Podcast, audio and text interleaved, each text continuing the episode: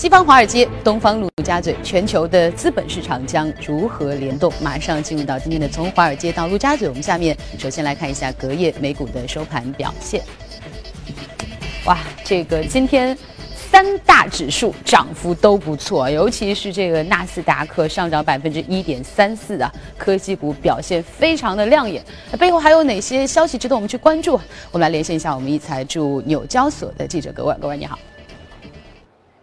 早上，主持人，美国国务卿蒂勒森和国防部长马蒂斯分别表态称，将会继续寻求外交手段与朝鲜进行沟通的消息，令到地缘政治局势紧张的阴云暂时消退。当然，来自日本的利好经济数据也帮助提振了投资者的信心。周一美股开盘即出现一个全线上扬，反映市场波动性的 VX 恐慌指数更是直落。近百分之二十，金融类股领涨，摩根士丹利和高盛盘中的涨幅都达到百分之二附近。而公司消息方面呢，由于不满特朗普对于弗吉尼亚发生的暴力事件的回应，默克制药的 CEO 肯尼斯·弗雷泽隔夜宣布辞去白宫美国制造业委员会理事的职务。弗雷泽也是美国主要的医药企业当中唯一一位。黑人 CEO 对此，特朗普立即在推特上回应称，弗雷泽现在可以有更多的时间来想想怎么去降低美国高昂的药价。不过，这场口水战呢，也并没有对默克制药的股价产生多大的影响，盘中呢继续是小幅上扬约百分之零点五。主持人。谢谢葛沃尔。那我们看到这个地缘政治紧张形势的缓解，其实也影响到了欧洲的市场，所以欧洲也是全线的翻红，而且指数的这个上涨的表现非常的不错。法国上涨百分之一点二，德国百分之一点二六，英国也有零点六的这样一个上涨的幅度。背后还有哪些消息对这样一个大盘的走势带来影响？我们马上连线一财驻伦敦记者薛娇，薛娇你好。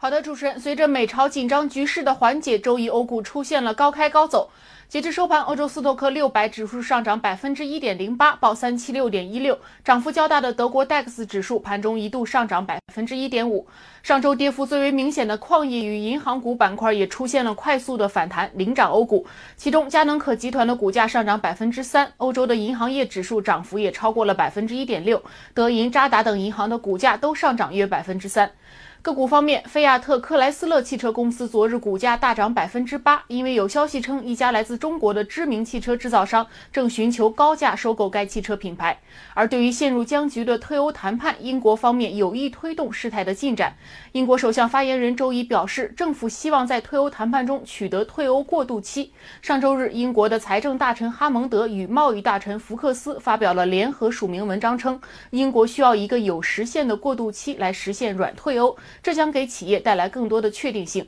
而过渡期内，英国将成为不参与欧盟条约的第三国。近期，英国方面还将发布多份关于退欧后关税以及北爱尔兰边境等问题的报告。主持人。好的，谢谢薛香。那我们看到这个隔夜这个欧美股市啊，在今天早上给我们带来这个开门红，也希望一会儿开盘的 A 股在今天有好的表现，可以让大家有一天的好心情。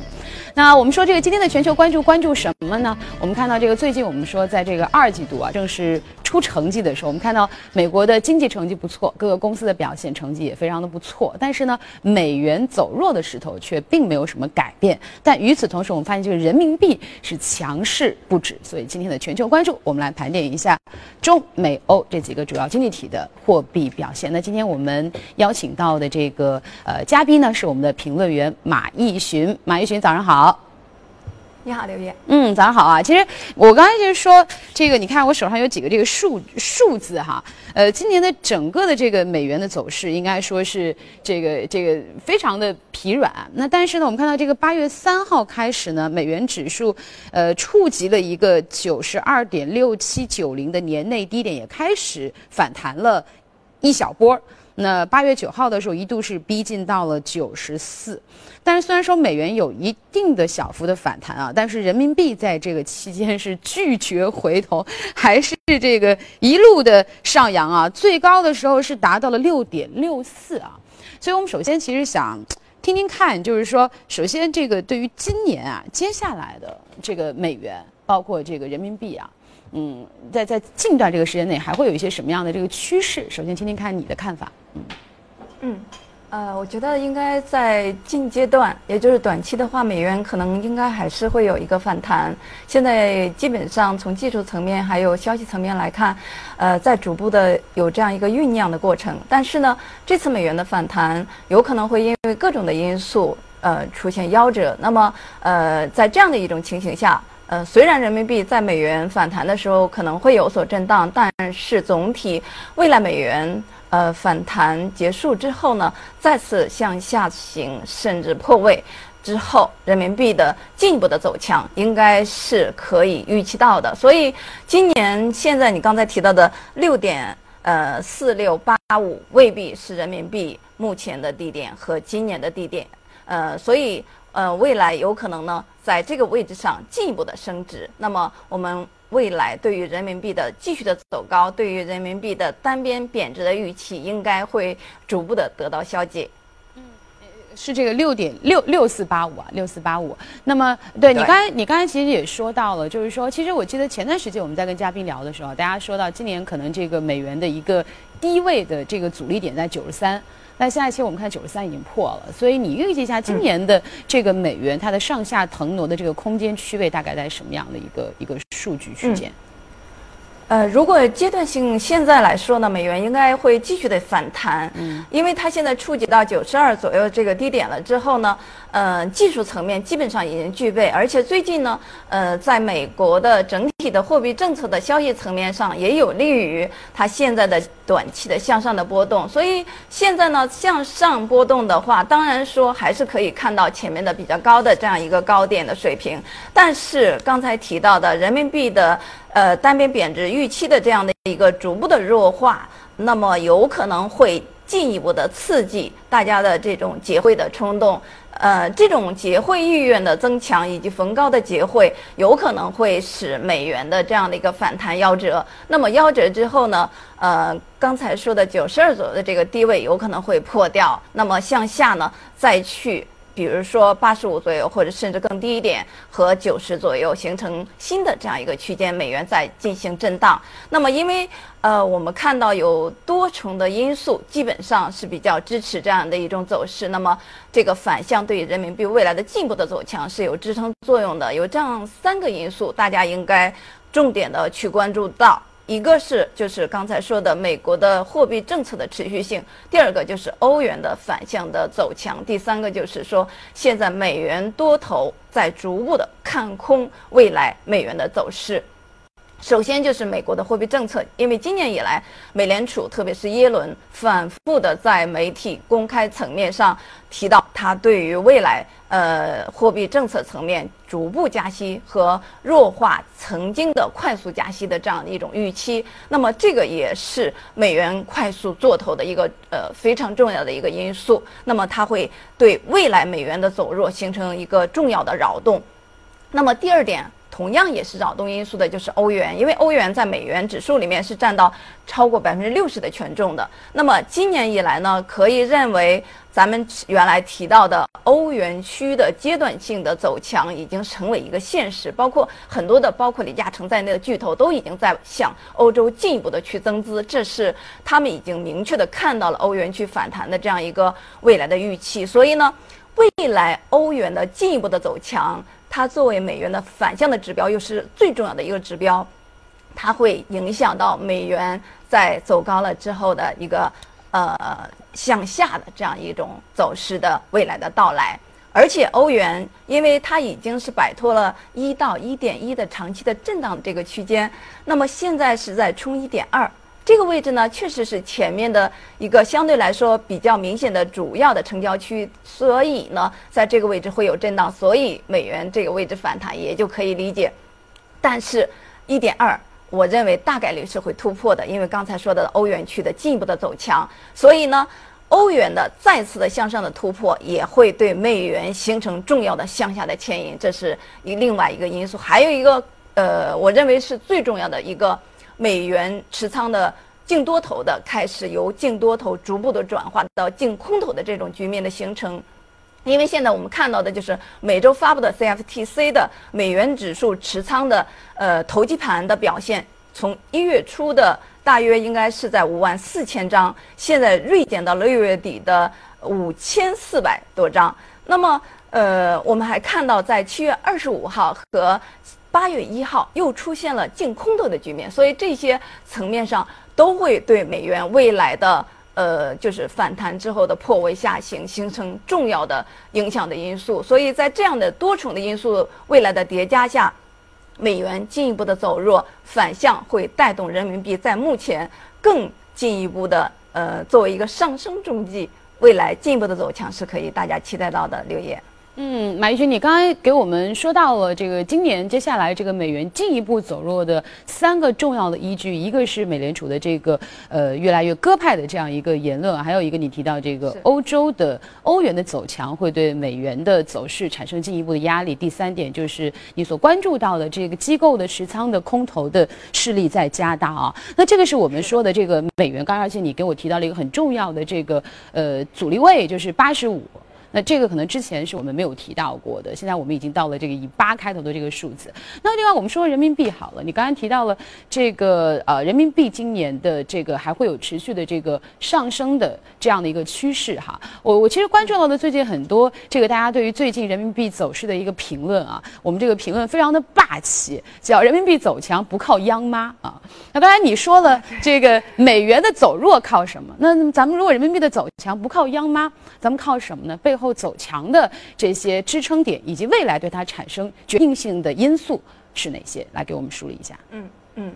其实人民币呃从走弱到走强过程，其实还是靠央妈的，只不过是说走到一定程度的时候，它确实是会有一些外力的因素形成在基本层面和央妈层面之外的呃一个叠加的效应，所以这些呢有可能会使它脱离开阶段性的一个基本面上的一个阻力，形成更大的一个向上的波动的空间。呃，我们看到，因为刚才你也提到一些主流舆论的这样一种影响，其实这个呢，也确确实实是在央妈之外，能够对于人民币阶段性走强形成一个重要的叠加因素的所在。因为我们知道，最近就是说，呃，人民币在逐步的走强过程当中，曾经，呃，多重看空人民币的贬值的呃机构。还有一些媒体资金都开始有所转向，所以呢，主流资金相对来说后知后觉一些，但是呢，它又会形成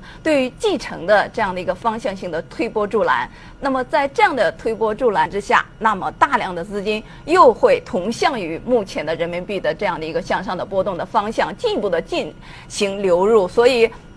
在这样的一种方向性的主导下，人民币。脱离开所谓的这个就是一个波动的小区间，那么更大的加上加加大它的一个呃波动的区间就成为一个现实。当然，我说的这个双向波动是指的一个相对比较长的时间，因为我反复强调，美元不会单边的持续的。呃，一直向下走，它会有反弹，它呃，即使破位，它也会形成一个区间，呃，进行新的这样一个波动。所以呢，未来应该说人民币会相对于美元形成一个更大的这个双向波动形式。那么，只是在目前阶段，随着美元的呃这样的一个阶段性的走弱以及反弹标折之后，进一步的向下破位的这种大概率事件之后呢？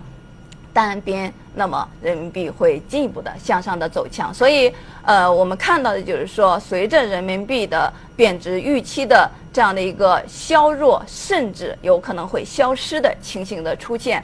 那么所带来的就是未来刚才说到的结汇冲动在。进一步的相叠加，人民币会进一步的走强，是这样一种情形。好的，如果这个人民币还会继续走强的话，可能会对我们的这个出口的企业行业啊产生一定的影响，所以我们要密切关注下半年的这个外贸的数据。好，下面我们来关注一下今天的这个异动美股榜的情况。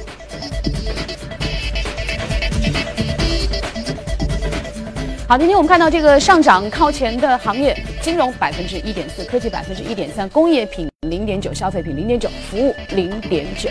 再来看看啊，这个个股的异动榜啊，这个排名靠这个排名靠顶的 NEFF 租赁行业百分之十八点九九，教育行业的公司 HLG 百分之十六点七，下面是油气、生物科技、建筑材料，也是百分之十几的幅度的上涨。我们看今天我们所关注的公司吧。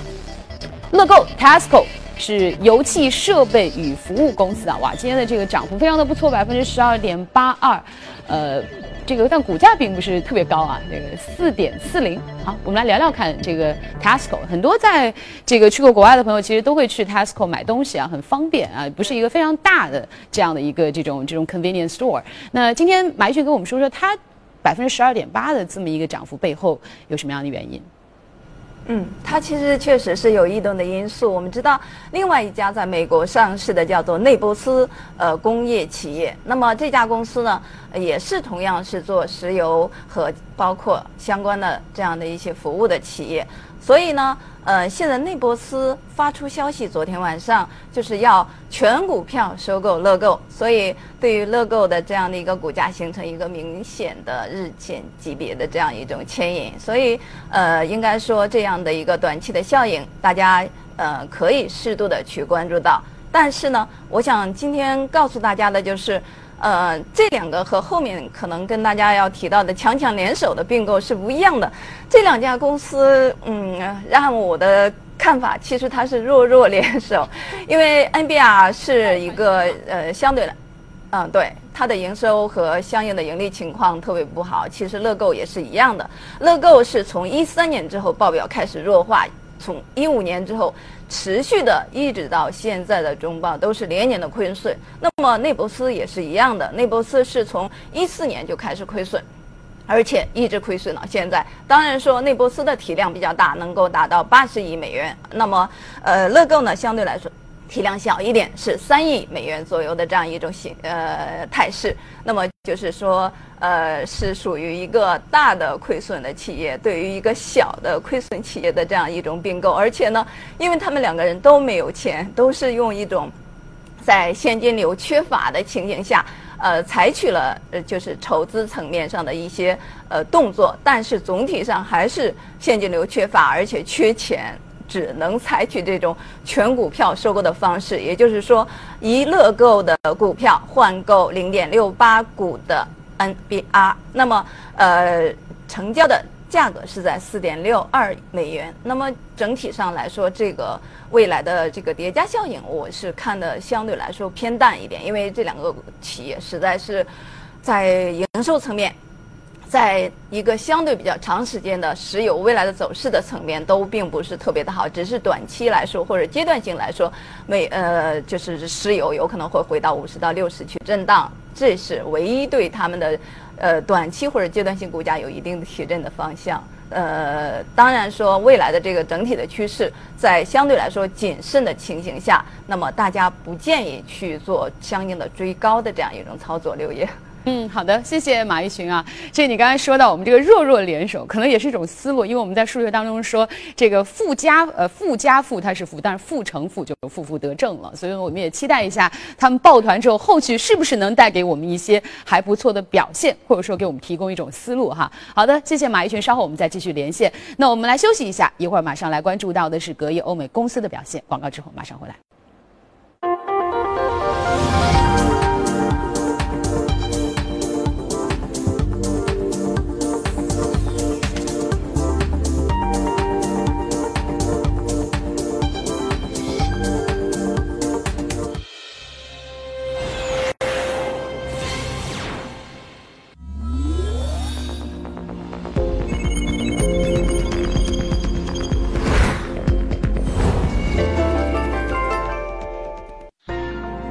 享人生由你我带冠名播出。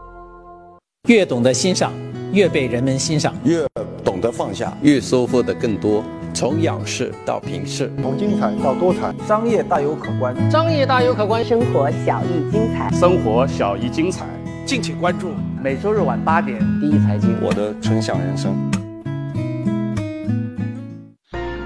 纯享人生由你我带冠名播出。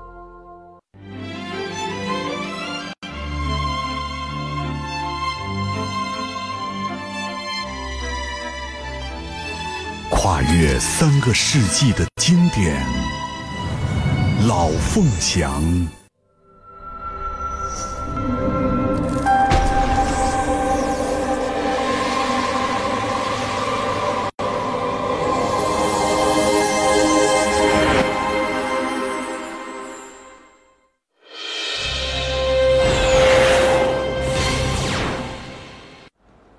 以下呢，我们继续来关注公司方面。华尔街投资研究机构波斯坦周一呢，在发布的报告当中说，为获得 iPhone 和 iPad 的默认搜索引擎地位，今年预计谷歌要向苹果支付大约三十亿美元，而三年前是十亿。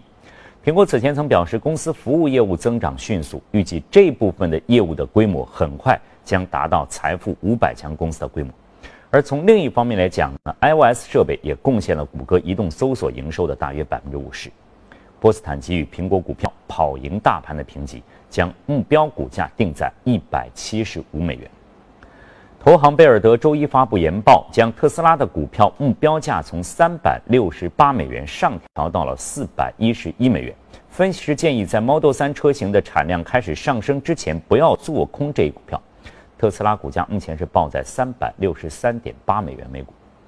京东昨天公布了二季度业绩报告，显示二零一七年第二财季持续经营业务净收入九百三十二亿，同比增长百分之四十三点六，逼近千亿大关。而单季的盈利在九点七六五亿，已经接近去年全年十亿的数字，这也是京东连续第五个季度盈利。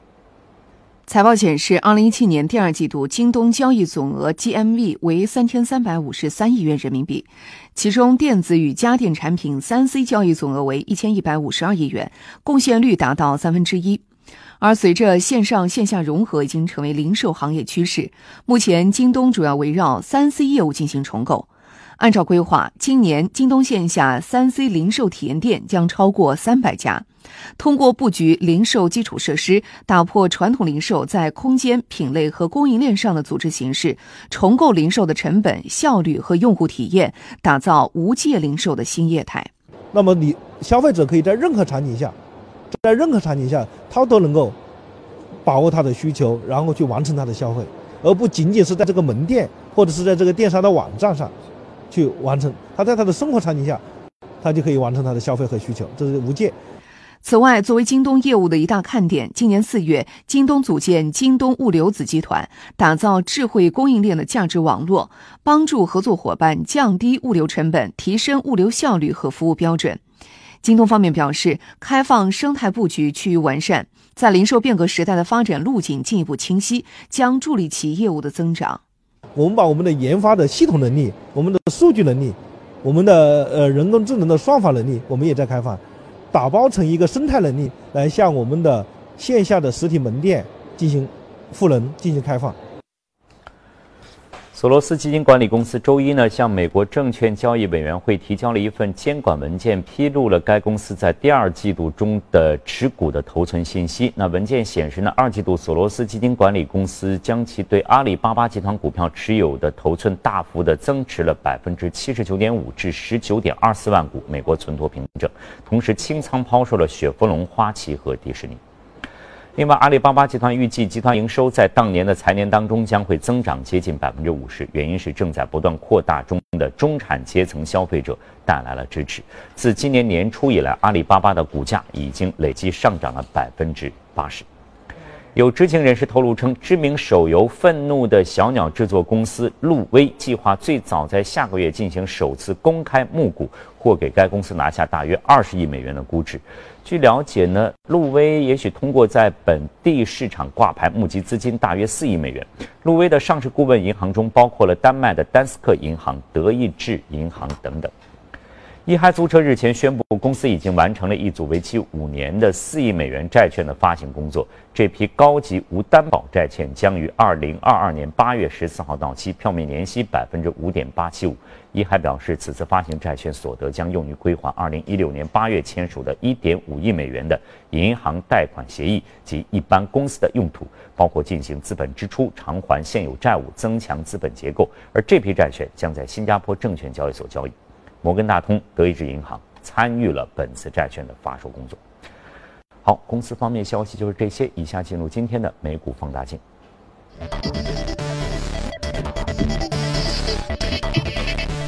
好的，欢迎回来。下面我们进入到今天的美股放大镜，我们来看看今天我们关注到的美股啊，Ventif 是金融服务。呃，上涨百分之零点六，目前是报在七十点四五啊。这个 Ventive 可能我们国内的观众朋友不是特别熟悉，但是它是美国的第二大的这样一个支付的服务机构，所以对于美国人民的生活是产生非常重要的影响。虽然说呢，今天它的这个股价上涨不是很多，百分之零点六，但是它最近做了一个非常大手笔的并购的动作。我们也想从它并购的动作呢，顺便来盘点一下目前这个全球支付市场的一些格局和动向。那我们再次连线到我们的马一群，请他来给我们说一说。马一群，你好。嗯，是这样子。其实我们知道，呃，这几年支付行业确实是面临着非常大的这样一种变动，包括国内国外。呃，并购重组这一块，我们原来以说医药行业为主。那么今天其实说到的这个，就是刚才你提到的，是涉及到信用卡支付或者说支付处理的这样的一个行业。呃，我们看到就是国内最近有一个消息，也就是说，除了银联之外，央妈又。呃，界定了一个新的公司的出现，也就是网联。那么网联主要是针对第三方支付平台，把微信、包括呃支付宝这样一系列，包括京东在内的这样一些大的呃和互联网支付有关系的公司，全部纳入到它的监管序列里面。今年又是金融监管年，这个呢可以意味着就是说，在银联之外，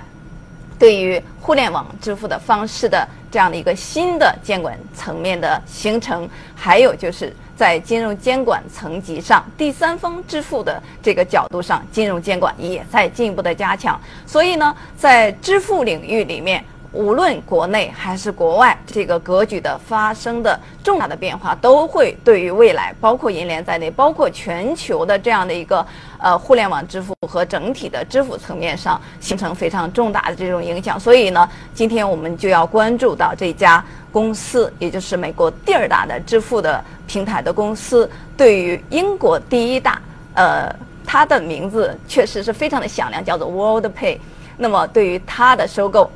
未来有可能就是形成，呃，在美国层面上确实是第二大，进一步的巩固。同时呢，除了美国，呃，以及它自己的本土的国家，也就是加拿大。还有就是英国之外，更多的，比如说像亚太，比如说南美洲这样的一系列的呃更大的范围和支付领域的扩大，呃，那未来形成的这样一个垄断性的格局，可以呃基本是可以预见得到的。所以呢，它对于未来整体上的全球的这种支付格局的变化，以及对于我们全球的呃层面上银联在外围支付的影响，也是大家应该要关注到的。刘烨，对，呃，这个其实刚才马一群你说到这点，也是我非常的这个关注啊。你说这个 Ventive 它已经是美国的第二大支付公司，它又并了这个英国的第一大支付公司 WorldPay，它有这个全球的野心。那其实我们说这些年来，包括人民币走出去，包括其实我们银联在海外的布局啊，其实也有我们自己的野心。那么他们如果说这个海外越来越多的强强联手，对于我们的这个国际化的布局会有怎样的影响呢？嗯，其实现在的这种的并购，我们知道从一六年之后呢，中国加入到这个跨国并购的行列是重要的一个分支。那么其他的就是以欧美之间的这种并购为主，也就是欧洲的呃，特别是英国为首的老牌的国家和美国为首的这样一个美洲的呃这个国家之间的这种强强联手的并购的形成。其实我们知道这几年经济的走弱呢，使很多的小的公司面临非常大的这种竞争的压力和冲击，所以呢，呃，这种巨无霸之间的。这种强强的联合所形成的更大的规模和体量的效应，在各个行业都在展开，所形成的更大的规模来对冲目前的在经济层面上的相对来说不利的影响，就是这种并购形成最后的目标的所在。所以，这是我们要知道的，在现在的这个支付领域，同样也面临这样的一种境地。这个并购一旦形成了之后，它的体量会超过两百二十二亿英镑。那么，呃，会形成在超过一百二十六种支付方式、超过一百四十六个国家以及呃一点五万兆这样的一个交易量的规模。所以我刚才说到的这种垄断性的形成，肯定会对于全球性的这种支付格局的变化产生非常重要的这种影响。刘烨。嗯，所以我们说啊，这个在这两年，我们一直都说是这个全球的这个并购年啊。刚刚我们说的这个弱弱联手，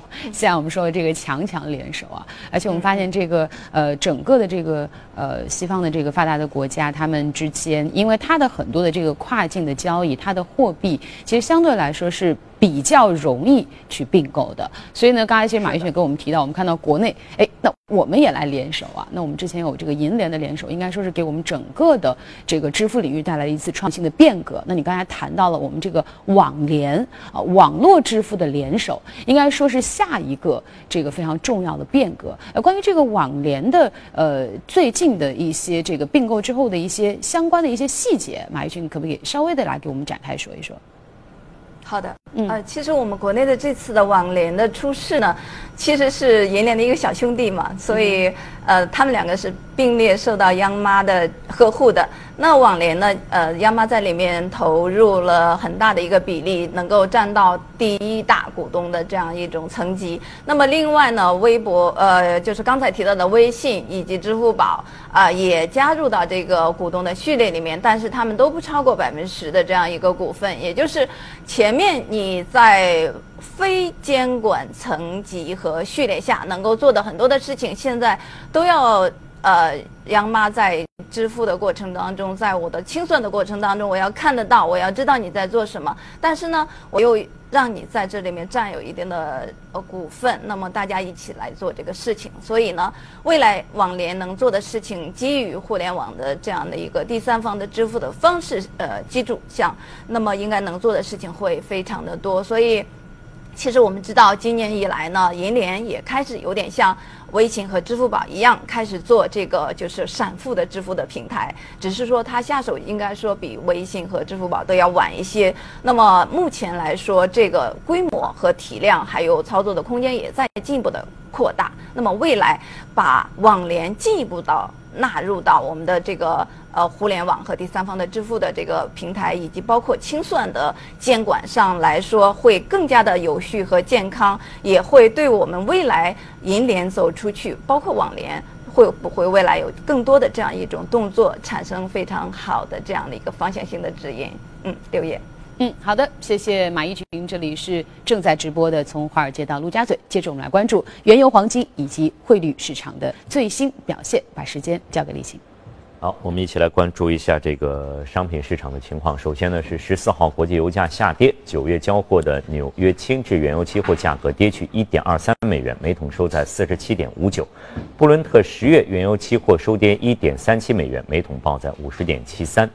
近日呢，科威特南部一座海上油田附近发现了海面有原油漂浮。事故发生之后，科威特石油公司应急小组立即采取了紧急措施，防止原油的扩散。应急行动当地时间十四号啊，十三号还是在继续当中。据科威特媒体报道，位于科威特南部的拉斯阿勒祖尔海上油田附近近日发现有原油漂浮在海面。事故发生后，科威特石油公司应急小组立即采取行动，全力排查原油泄漏点，同时防止已泄漏原油进一步扩散。科威特官方表示，他们不认为是近海油田发生泄漏，而可能是附近油轮出现泄漏。官方并未透露原油泄漏总量，不过有媒体称，此次泄漏原油就是从该海上油田泄漏的，估计泄漏原油总量大约为三万五千桶。科威特石油公司表示，应急人员已暂时关闭两处海水淡化系统闸门，防止泄漏原油对依靠海水淡化的饮用水来源造成污染。另外呢，纽交所黄金期货交呃交易对活跃的十二月的黄金期价呢，在十四号比前一交易日下跌了三点六美元，每盎司收在一千二百九十点四美元。九月交割的白银期货价格上涨了五点二美分，收在每盎司十七点一二二美元。十月交割的白金期货价格下跌了十四点八美元，收在每盎司九百七十四点九美元。另外，美元对其他的主要货币汇率十四号上涨。纽约汇市尾盘，一欧元兑换一点一七七八美元，一美元兑换一百零九点七二日元。而投资者呢，纷纷加注是看空美元的。根据美国商品期货交易委员会的数据显示，各类基金在上周将美元净空头的头寸从四十七亿增加到了七十四亿，这个净空仓数据是三年多以来的新高。另外呢，交易商继续囤积加币、澳币等商品货币。本周将公布美国零售业、工业生产数据，而这些数据可以给美元未来走势更多的信息。不过呢，有分析师表示，即使美国的经济数据坚挺，也不太可能让本周美元对欧元走高。与此同时呢，美国和朝鲜的地缘冲突稍有缓解，周一美元对韩元出现了下跌。另外呢，奥地利的私人银行古特曼银行近日预计，未来几个月欧元对美元汇率将告别强势，回落到一比一点一到一点一二的水平。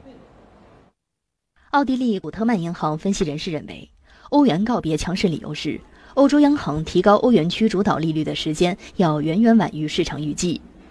分析人士估计，欧洲央行最早两年后摆脱零利率，而美联储今年则将再次加息。明年还要加息两到三次。自去年十一月特朗普当选美国总统后，欧元对美元汇率曾下滑到一比一点零五以下，后来欧元持续走强，近期已上升到一比一点一八左右。欧洲央行于七月二十号召开例行货币政策会议，决定维持现行的超宽松货币政策不变。从欧洲央行行长德拉吉当天在会后释放的信号看。欧洲央行很可能在九月份的货币政策会议上为渐进式退出量化宽松铺路，明确退出路径和节奏。目前市场预期欧洲央行将于二零一八年开始逐渐退出量化宽松，并于二零一九年年底启动加息。欧元区零利率迄今已经持续了十七个月，而隔夜存款负利率已经持续了三十七个月。摩根士丹利认为呢，本周呢，美联储的会议纪要无法给美元实质性的支撑。同时呢，欧元虽然显示出了意向，出现了利差背离的情况，理应下跌。不过呢，大摩认为呢，这不是什么太大的问题，还有其他一些因素在支撑欧元的涨势。不过交易上呢，大摩倒是没有建议做多欧元。本周呢，建议做空英镑对瑞典克朗。调查显示呢，在上周五疲软的通胀数据之后，百分之十九的交易员继续看涨美元。如果美联储在本次议息会议上保持鹰派的态度，那么挪威克朗、日元、纽元都会遭遇卖出。好，这里是正在直播的财经早班车，那稍后呢，我们将会继续关注亚太，包括国内方面的消息。